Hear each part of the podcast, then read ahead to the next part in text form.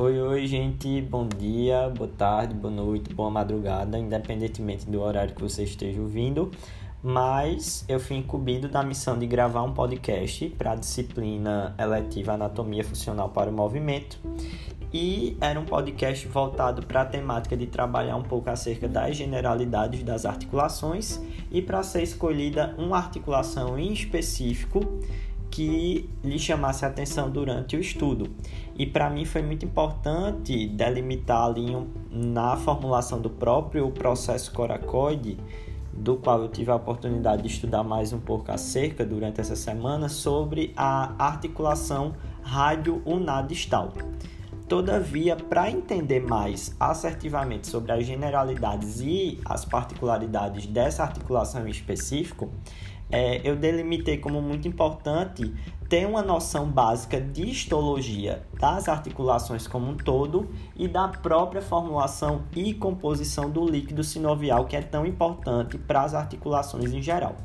Mas iniciando, basicamente o tecido articular ele é denotado a partir de uma histologia vascular, ou seja, é um tecido que ele é altamente dependente de um tecido conjuntivo adjacente, o qual vai real, re, realizar uma nutrição intracelular em específico no tecido cartilaginoso ou articular. A partir disso, é também um consenso literário que os fibroblastos, que são os grupamentos celulares menores do tecido conjuntivo, são responsáveis por originar, pela essa capacidade de pluripotência celular e de divisão celular, os fibroblastos, que são, obviamente, os componentes minoritários do tecido cartilaginoso. Com o passar do tempo, esse tecido cartilaginoso vai sofrendo sucessivas divisões metódicas que vão gerando uma cápsula é, fibrosa que envolve grande parte das articulações, que é chamada de pericôndrio.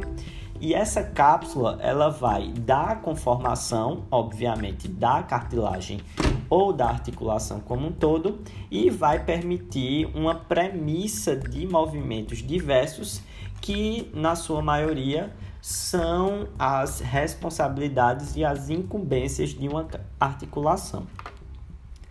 Além disso, é preciso também adentrar um pouco sobre a questão do líquido sinovial e da sua importância para essa permissibilidade de movimento para as articulações como um todo. É sabido que o líquido sinovial é um componente fluido, mas ao mesmo tempo não tão fluido, viscoso, que tem uma composição ali semelhante com plasma sanguíneo pela sua ampla gama de água e de peptídeos glicanos específicos, os quais vão garantir o que? Esse líquido sinovial ele vai funcionar como uma espécie de lubrificante contínuo dessas articulações para permitir o que? Um movimento fluido e que não venha a ter artrito, atritos patológicos, ou seja, que não venha a criar futuramente condições patológicas aos indivíduos dotados de articulações. Mas agora, enfim, adentrando mais um pouco acerca da cartilagem ou da articulação, perdão, radionadistal, é interessante entender a apresentação inicial dessa articulação como ela sendo um, um grupamento articular sinovial, ou seja, a articulação radionadistal ela tem a capacidade de comunicar duas extremidades ósseas. Nesse caso em específico, o rádio e a una, que são dois ossos presentes no esqueleto é, superior mais em específico na região do braço, e isso, como é a interligação entre dois grupamentos ósseos, são gerados movimentos amplos.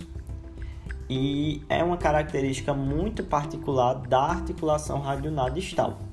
No mais, é sabido também que essa articulação é banhada por uma quantidade interessante de líquido sinovial, além de ser revestida por uma cápsula articular fibrosa. E essa cápsula, obviamente, faz a proteção contra impactos externos. Além disso, é uma articulação dita estável, porque ela recebe dois ligamentos específicos e bem resistentes, que são os ligamentos, em primeira instância, o ligamento radionar dorsal e a posteriori o ligamento radionar palmar, os quais vão garantir uma estabilidade é, bem assertiva à articulação radionar distal. No mais, ela possui uma geometria trocóidea, ou seja, é aquela geometria em formato de pivô que po possibilita ali movimentos de rotação que são oriundos do deslizamento ósseo constante entre o rádio e a una.